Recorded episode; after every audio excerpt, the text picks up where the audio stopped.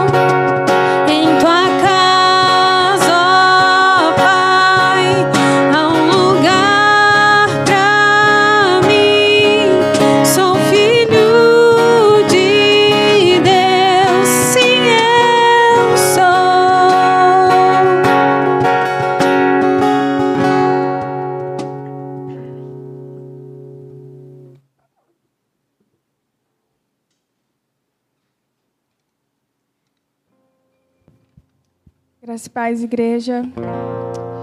É, eu gostaria de ler uma palavra que está lá no Salmo 61. A gente vai ler do versículo 1 até o versículo 3, que diz o seguinte: Ouve o meu clamor, ó Deus, atenta para a minha oração.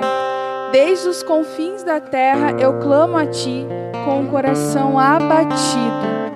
Põe-me a salvo na rocha mais alta do que eu pois tu tens sido o meu refúgio, uma torre forte contra o inimigo. Talvez hoje, talvez neste momento, você esteja como salmista, pedindo a Deus para que Ele ouça o seu clamor, pedindo a Deus para que Ele ouça a sua oração e livre você desse coração abatido. Mas neste dia, Deus está dizendo para você que Ele é o seu refúgio, que Ele é a sua fortaleza. Deus sim ouve as nossas orações. Deus sim compreende o nosso coração abatido. E Deus, sim, dá força ao cansado e ao desanimado. Os últimos dias não têm sido fáceis, as notícias não têm sido as melhores, mas Deus está. Deus está no controle, Deus está nos fortalecendo, nos ajudando e nos levando a lugares altos. Por isso, neste dia, coloque diante de Deus a sua angústia, clame a Ele, peça a Ele para te ajudar, porque Ele está pronto para estender as mãos em teu socorro. Vamos orar? Senhor Deus, nosso Pai. Nós te louvamos, ó Deus, primeiramente pela tua bondade, pelo teu amor, pela tua soberania, pela tua graça, Senhor.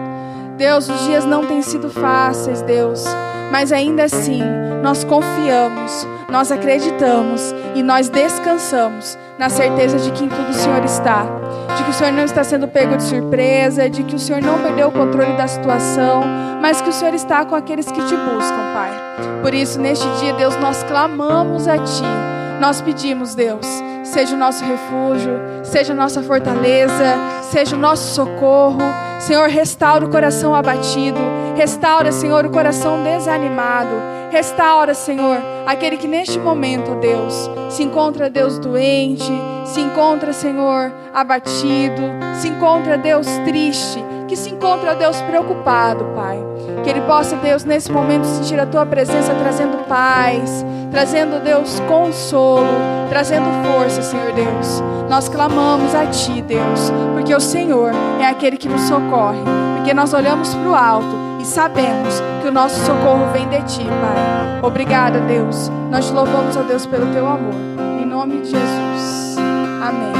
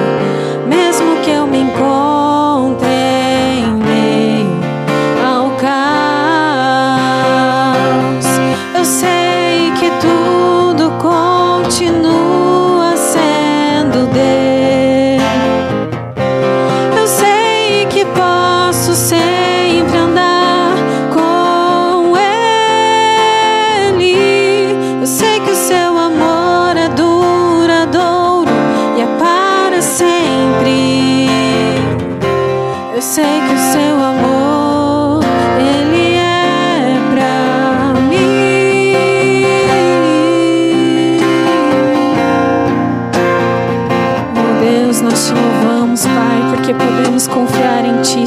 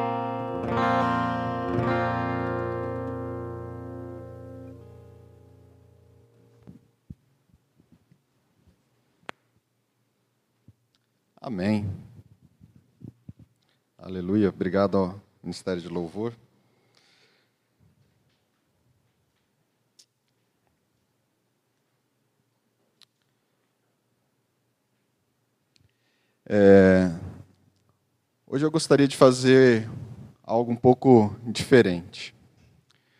Gostaria de fazer uma provocação. Hoje eu gostaria de provocar vocês, você que está me assistindo, a refletir acerca da maneira que nós estamos vivendo. Que maneira você tem vivido? Quais são as respostas que você tem dado às situações da vida? Você tem respondido com sabedoria? Ou você tem respondido com insensatez?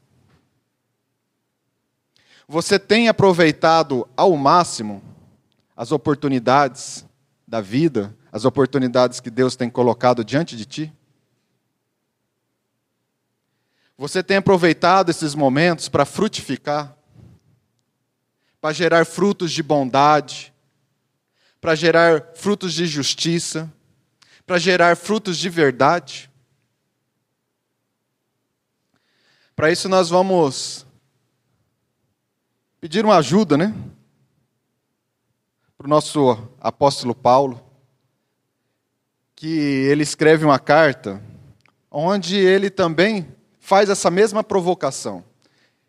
Ele faz esse convite às pessoas de Efésios a refletir acerca da maneira que eles estão vivendo e a maneira que eles estão se posicionando enquanto cristãos naqueles dias.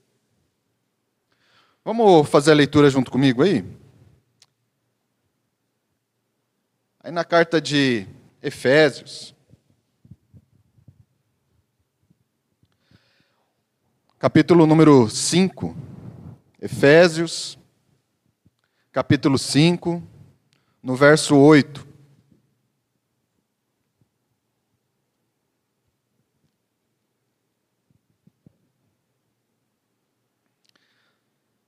Efésios 5, iniciando aí no verso 8.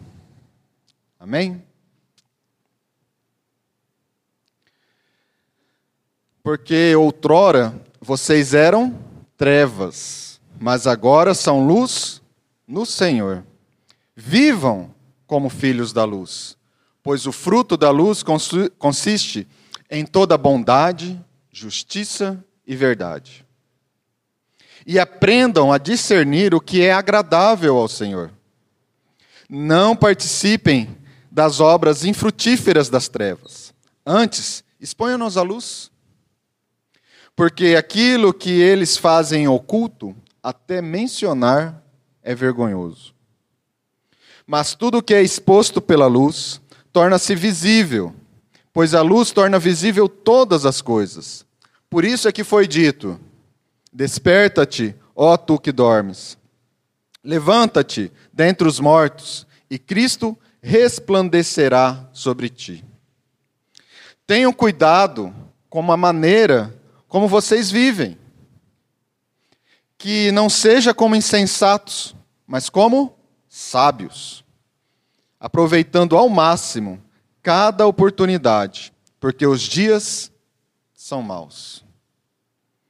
Portanto, não sejam insensatos, mas procurem compreender qual é a vontade do Senhor.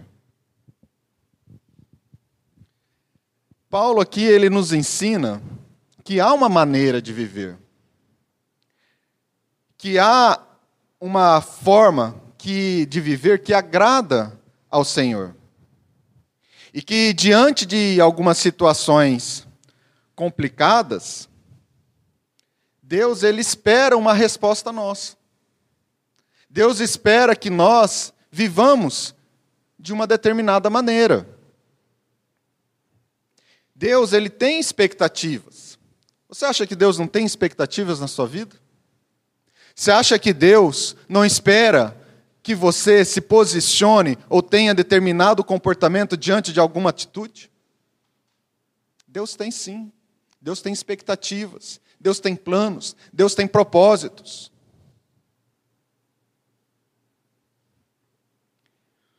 Paulo diz que nós devemos viver como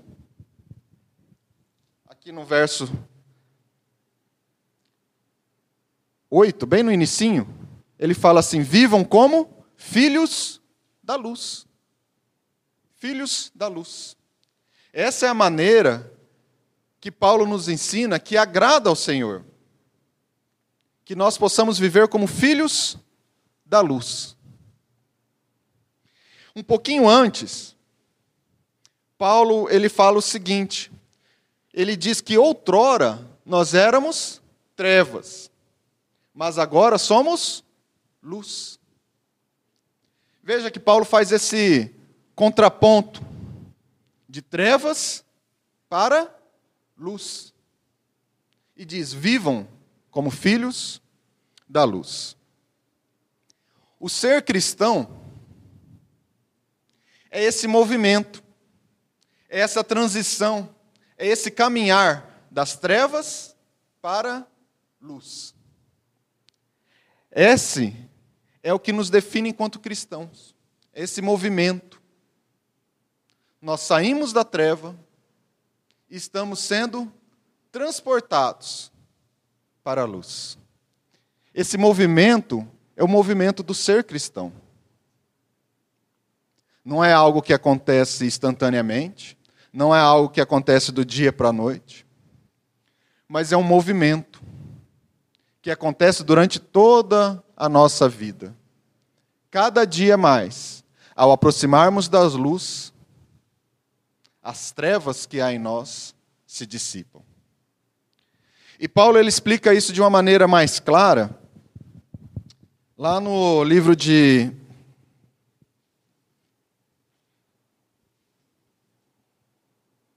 Colossenses.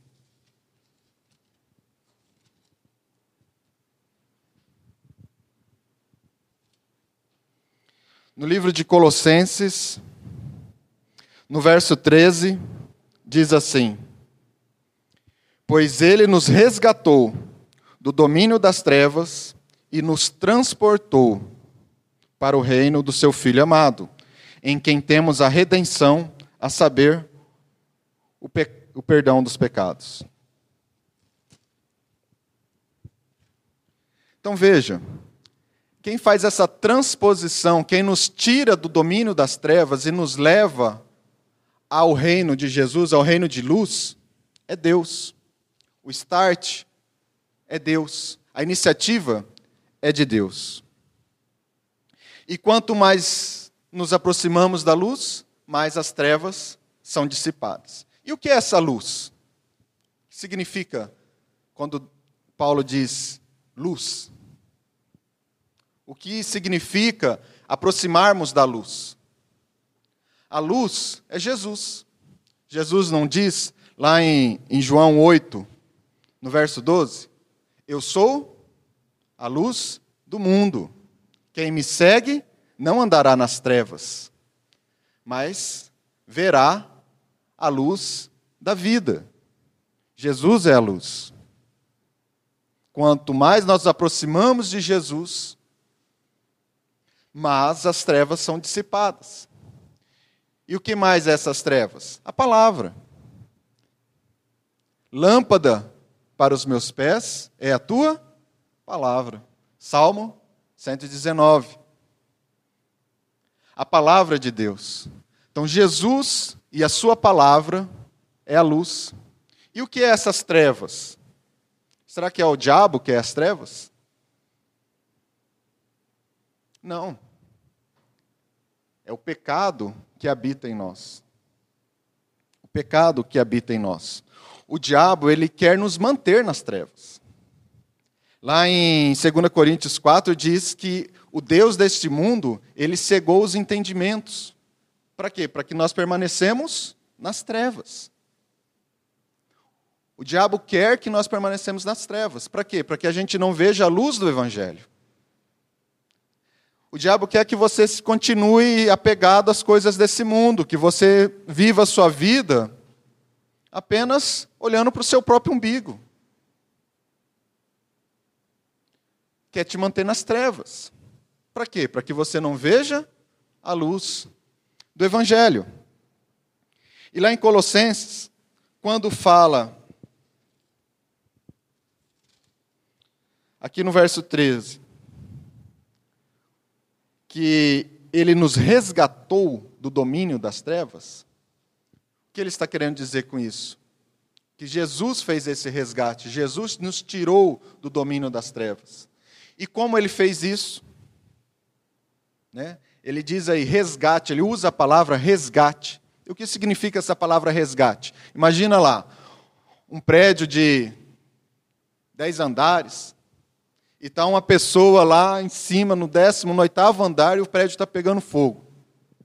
Ela está com perigo de, de morte? Sim. Perigo iminente de morte.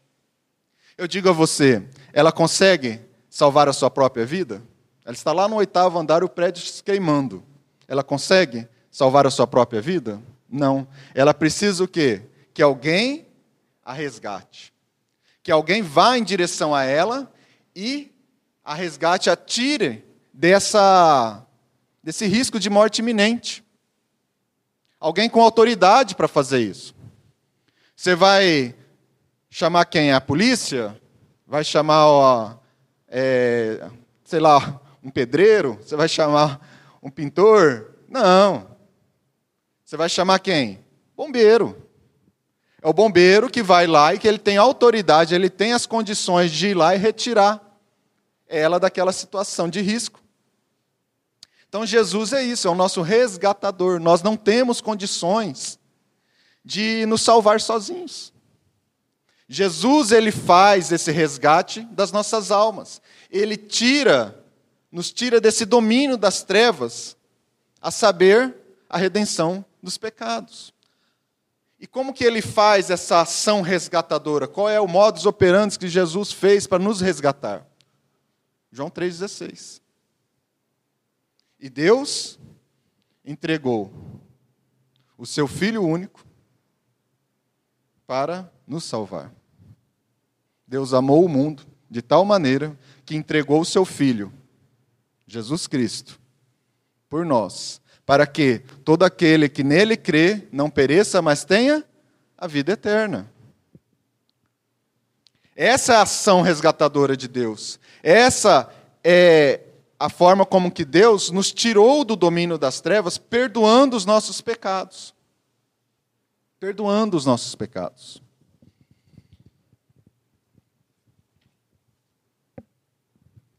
E Deus faz essa ação, Deus faz esse resgate para quê? Para que a gente agora possamos viver de uma determinada maneira. Deus não faz esse resgate para a gente continuar vivendo olhando para o nosso próprio umbigo. Deus não faz esse resgate para nos dar uma vida confortável. Deus não faz esse resgate para ficarmos correndo atrás das, das coisas deste mundo, do, seria muito pouco. Porque esse mundo é passageiro, tudo que está aqui passará um dia. Nós já estamos vendo, diante dessa epidemia, a brevidade das coisas. Como que a gente fica um tempo em casa, né? A gente já começa a ver como que as coisas mudam. Você que está em casa, você que está internado, você está olhando agora e falando: Meu Deus, se eu tivesse em minha casa, se eu pudesse sair, se eu pudesse falar mais uma vez com a minha esposa, se eu pudesse falar mais uma vez com meu filho. Será que Deus faz esse resgate para que a gente viva de qualquer maneira? Para que a gente viva olhando para o nosso próprio umbigo? Vivendo uma vida de egoísmo? Deixando o orgulho a lascívia dominar a nossa alma? Paulo nos ensina que a maneira que nós podemos, possamos viver, que agrada ao Senhor, é sermos filhos da luz. Filhos da luz. Porém, para sermos filhos da luz, nós temos que deixar de ser trevas. Para sermos filhos da luz, temos que deixar de ser trevas. Nós não podemos agora, resgatados, limpos, perdoados, pertencentes ao reino de Deus, filhos de Deus, vivermos, viver andando no pecado, viver andando nas trevas. Nós deixamos de ser treva quando? Nós deixamos de ser treva quando, diante das situações difíceis, nós examinamos a nós mesmos e buscamos em Deus, em Jesus e a Sua palavra, aquilo que precisamos mudar. Nós examinamos a nós mesmos. Será que ainda existe um pouco de treva aqui na minha alma? É muito comum, por exemplo, a gente fazer um aconselhamento de casais, onde a gente vai conversar com o casal, eles estão passando por um problema no casamento, aí você fala assim pro, pro marido, né? E aí? Pode dizer. Ele vai falar, ela é aquilo, ela é isso, ela é aquilo, ela faz isso, ela faz aquilo. Ficamos duas horas falando acerca das situações que a mulher é ou faz. E aí você fala para a esposa, e agora, é sua vez. A esposa vai ficar duas horas falando, olha, ah, ele é isso, ele faz aquilo, aquilo outro. E isso, um fala acerca do outro. É muito comum a gente ouvir isso. Mas já pensou se fosse ao contrário? Já pensou se num aconselhamento eu ia ficar até meio assustado se isso acontecesse a pessoa, o marido chegasse e falasse assim: Olha, eu tenho errado, hein? Eu tenho feito isso, que tenha agredido a minha esposa com palavras, com atitudes. Eu estou errado, eu preciso mudar. Aí a esposa fala: ah, Eu também tenho feito coisas, hein? Eu tenho feito isso, eu tenho feito aquilo. Eu tenho tomado atitudes que talvez tenha machucado emocionalmente o meu marido. Já pensou se todo aconselhamento fosse assim? Já estava resolvido. Você, ao invés de examinar o outro, você examina a si próprio. Teria problema? Possivelmente o casamento estaria bem, porque problema todos nós temos. Mas a questão é nos dispormos a examinarmos o nosso coração, a examinarmos a nossa alma. Já pensou se nós examinássemos o outro com a mesma intensidade, com os mesmos critérios, com o mesmo detalhismo minucioso como nós examinamos os outros? Se nós examinássemos a nós mesmos com a mesma riqueza de detalhes que nós examinamos o outro, certamente você seria um filho da luz. Ah, Claudinei, é difícil, hein? É difícil. Por isso que a porta é estreita. Por isso que andar com Jesus não é fácil. Porque Jesus faz esse convite. Jesus faz esse convite. Jesus ele nos resgata e nos tira do domínio das trevas, para que agora nós possamos viver como filhos de Deus, da maneira como Jesus viveu. Tem aquela situação também do cara que chega e fala assim: Ô irmão, Pai Senhor, Pai Senhor, ou tem como você orar aí para mim pelas minhas finanças? Rapaz, eu recebo dia 5, quando é dia 10, o gafanhoto passou e não pegou mais nada. Não tem mais nada na carteira, parece que minha carteira estava furada. Vamos orar. Mas escuta, nós estamos fazendo um curso aí de finanças, é um dia, duas horas. Você quer participar para saber como que Deus pensa acerca das finanças e como que Deus nos ensina a administrar as nossas finanças? O cara fala assim: ah, não, eu só pedi para você orar. Eu só quero oração. Agora, aprender na palavra como eu administrar minhas finanças, isso dá trabalho. Não, só vou orar. Ora aí que tá bom não tem mágica. Não tem pozinho de pirlipimpim que você põe lá e pá, seu casamento melhora, suas finanças melhoram, problema no seu trabalho melhora. Não. O convite de Jesus é para que nós, através da Sua palavra, lâmpada para os meus pés é a Sua palavra, nós possamos examinarmos a nós mesmos e vermos aonde nós estamos errando, aonde nós estamos tropeçando, que atitude nós estamos tendo que precisa ser mudada. Isso se chama arrependimento e conversão. Isso é você sair das trevas e ir em direção à luz. É você assumir que dentro de você tem trevas, e tem. Senão você já não estaria aqui, já teria sido arrebatado. E tem. Dentro de mim tem trevas, dentro de você também tem. Mas quando nós pegamos a palavra de Deus, nos aproximamos de Jesus e examinamos a nós mesmos acerca das nossas atitudes, acerca do nosso comportamento cristão, nós estamos dando passos em direção à luz. E cada passo que eu dou em direção à luz, mais as trevas são dissipadas. Não tem aquele espelho que aparece assim em filme, alguma coisa assim, que tem aquele monte de lâmpada em volta para fazer maquiagem, alguma coisa assim? Né?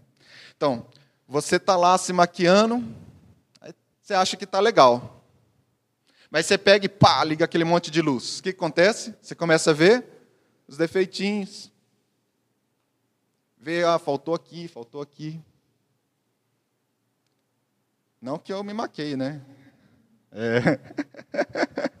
Não, peraí. Mas se eu estiver fazendo a barba, se eu estiver fazendo a barba, estou lá fazendo a barba. Eu estava falando da minha esposa. Se eu estou lá fazendo a barba, eu acendo aquilo lá e falo, opa, faltou aqui, ó. Já aconteceu isso com você? Você está o homem fazendo a barba assim, aí você vai embora, depois ficou aquele tuchinho assim? Já fica, você que está me assistindo aí, ó, já aconteceu com você.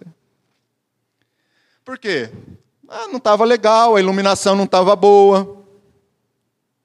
A iluminação não estava boa. A situação, né?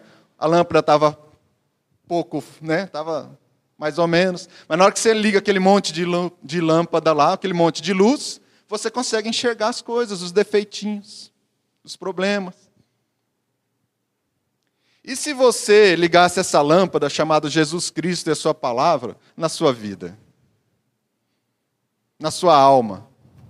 Quando você faz esse tipo de oração, quando você fala assim, Senhor, vê se há em mim algo que te desagrade, é a mesma coisa você estar tá pegando um holofote, um canhão de luz e estar tá jogando na sua alma, e vendo se há trevas nela. Não é assim que o salmista orava? Vê se há em mim algo que te desagrade. E como que o profeta orava? Eis-me aqui, Senhor. E Jesus, faça a tua vontade, não a minha. Como você tem orado?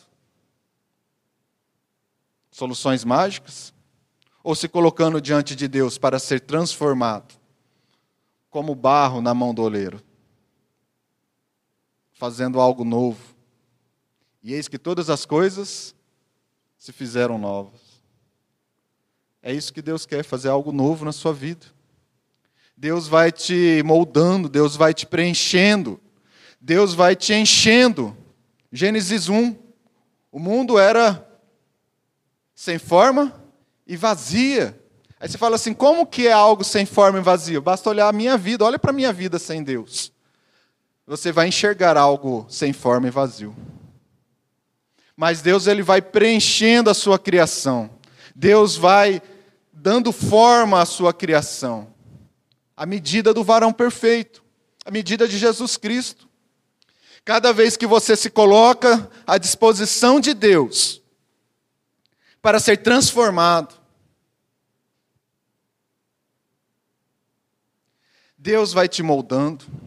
Deus vai te preenchendo e Deus vai te dando forma Que forma? A forma de Jesus Cristo. Você está sendo moldado, você está sendo transformado. À medida do varão perfeito. Nós somos cristãos, pequenos cristos, embaixadores de Cristo aqui na terra. A mudança é espiritual, acontece no plano espiritual, mas ela tem implicações no plano material. São os nossos frutos. A salvação ocorre no plano espiritual, mas ela se desdobra no plano material, frutificando frutos de bondade, de justiça e de verdade. Embaixadores de Cristo. É isso que nós somos.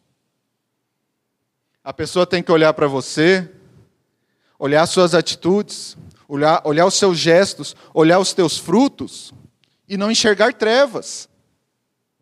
Enxergar frutos de luz, frutos de bondade, frutos de justiça, frutos de verdade para que a pessoa enxergue um pouco de Cristo em você.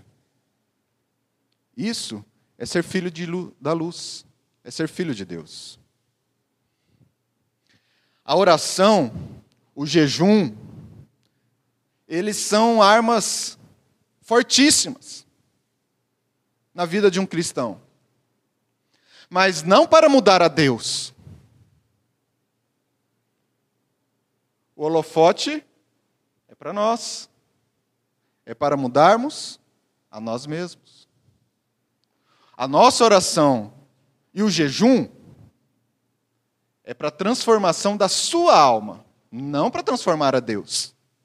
Não para fazer chantagem com Deus. Eu vou jejuar, eu vou orar para que Deus me dê isso, me dê aquilo, me transforme meu, minhas finanças, me transforme meu casamento mas você tem que se colocar à disposição de Deus para que Ele faça essas coisas. O holofote, se você está virando, você está virando para o lugar errado. Você está apontando o holofote para Deus. Deus não, Deus é perfeito. Não há trevas. Deus é a luz. Não há trevas. A treva está em quem? Em nós. Está em mim. O holofote deve ser virado para mim. Eu vou jejuar e eu vou orar para que Deus me transforme. Não para que eu consiga algo de Deus. É para que haja transformação, para que haja arrependimento e para que haja conversão na minha vida. Para que eu verdadeiramente seja um filho de Deus. Para que eu verdadeiramente seja um embaixador de Cristo aqui na terra. Aí eu vou frutificar frutos de bondade, de verdade, de justiça no meu casamento, no meu trabalho, no lugar onde eu vivo, na minha igreja. Aonde eu estiver, eu vou frutificar. Por quê? Porque agora eu sou filho de Deus. Deus me transforma, Deus me preenche, Deus me dá vida, Deus me dá conteúdo. É Deus. A oração e o jejum, excelentes armas, mas é para nos transformar transformar a minha vida. Não para eu fazer chantagem com Deus. Em segundo lugar, nós deixamos de ser trevas quando nós aproveitamos ao máximo as oportunidades que Deus tem nos dado, porque os dias são maus. E aí eu tenho duas implicações nessa frase. Duas maneiras que eu posso ler essa essa frase que Paulo nos coloca, nos brinda, aí no, nas cartas aos Efésios. A primeira implicação de aproveitar ao máximo as oportunidades da vida é a que nós estamos vivendo neste momento. Infelizmente, nessa pandemia, nós estamos vendo como a vida é breve. Infelizmente. Como é um sopro. Pessoas que a gente tinha visto duas semanas atrás, três semanas atrás, a gente recebe aquela notícia de que a pessoa foi entubada, contraiu o Covid. Infelizmente, agravou. E aí você recebe a triste notícia que ela veio a óbito.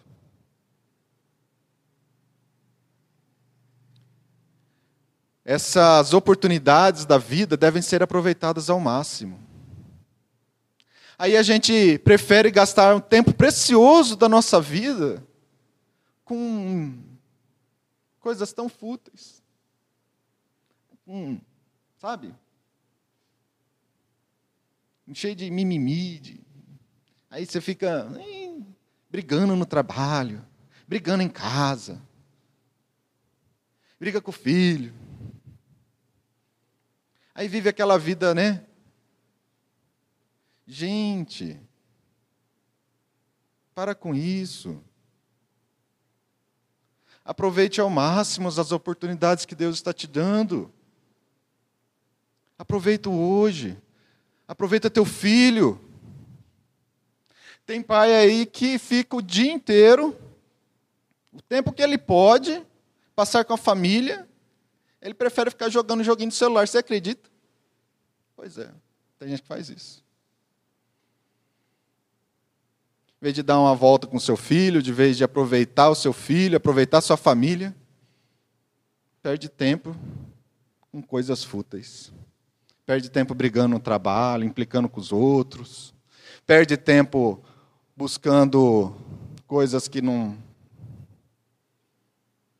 trazem nada. A vida é tão breve. Aproveite as oportunidades da vida. Se você está assistindo esse vídeo, talvez você esteja numa internado, quarentenado em casa. Você sabe o que eu estou dizendo. Para você faz todo sentido. Todo sentido. Talvez daria tudo. Agora ele está refletindo: nossa, por que eu briguei tanto? Por que eu tive tantas atitudes ruins? Momentos que eu podia abraçar, eu resolvi brigar. Momentos que eu podia edificar, eu resolvi falar palavras que não edificam. Aproveite a oportunidade da vida. A vida é um sopro. Já passou. Uma outra implicação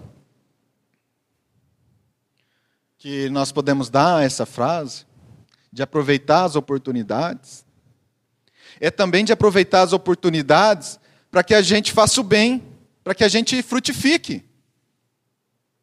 Olha, quantas oportunidades Deus está nos dando para fazer o bem nessa pandemia?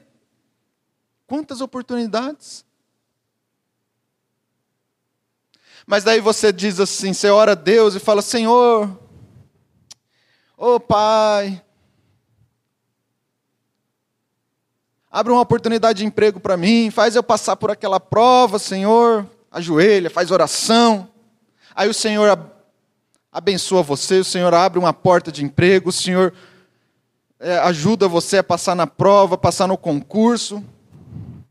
Aí você é abençoado imensamente por Deus. Aí Deus coloca na sua frente, coloca a bola na frente do gol, só para você chutar. Coloca uma oportunidade para você abençoar outro, para você fazer o bem. Aí você finge que não é, nem é com você. Você nem se lembra mais o quanto que Deus abençoa a sua vida. Aí você passa e, ah, deixa que outra ajuda. Deixa que outro faz. Aí a gente, culto após culto, a gente fala assim: olha, ajuda a gente aí a ajudar os outros. Faz uma doação de uma cesta básica. Não é comigo, não. Você nem se lembra do quanto que você clamou a Deus para Deus abençoar a sua vida, para Deus abrir uma oportunidade para você, para você passar naquela prova, para você passar naquele concurso, para você conseguir aquele emprego, para conseguir aquela casa, para conseguir aquele carro. Você não se lembra disso. Finge que não, não é contigo. Mais fácil, né? Mais fácil. Deixa que eu te ajuda. Mais fácil. Aproveite ao máximo as oportunidades que Deus está te dando. A fé sem obras ela é morta. A palavra diz que até os frutos, as boas ações, são de antemão preparadas por Deus para que você realize. Até isso. É exatamente a, a, a, o exemplo que eu dei. É você colocar, Deus coloca a bola na frente do gol, sem goleiro, só para você chutar e fazer o gol. Ele prepara de antemão as boas obras. Mas você passa reto e fala: não é comigo. Não é comigo, não.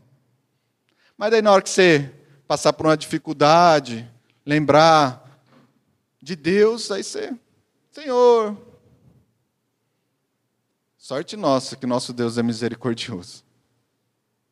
Sorte nossa que nosso Deus, ele insiste em nos fazermos um ser diferente. Ainda bem que as misericórdias do Senhor se renovam a cada manhã. Ainda bem.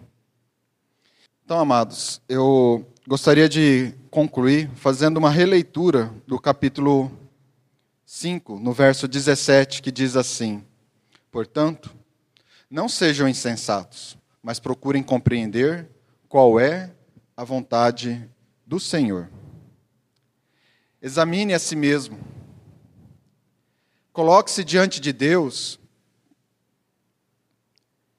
Examine a sua alma Examine ainda o quanto de trevas ainda há em você. Para que você possa cada dia mais dar mais um passo em direção à luz. Amém.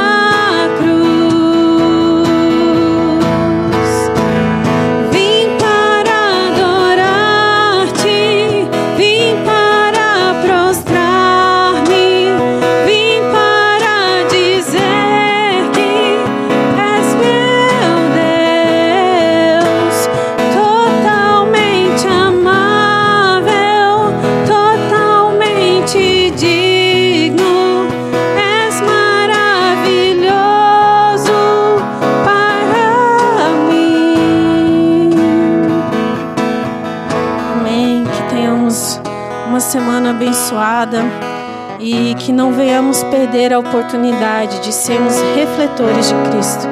Que as pessoas, ao olhar para nós, possam ver a luz de Cristo sendo refletida. Que as pessoas, olharem para a sua vida, elas possam ver quanto que Jesus é irresistível. Que elas possam conhecer essa luz que transforma e que liberta. Em nome de Jesus, uma semana abençoada a todos. Amém.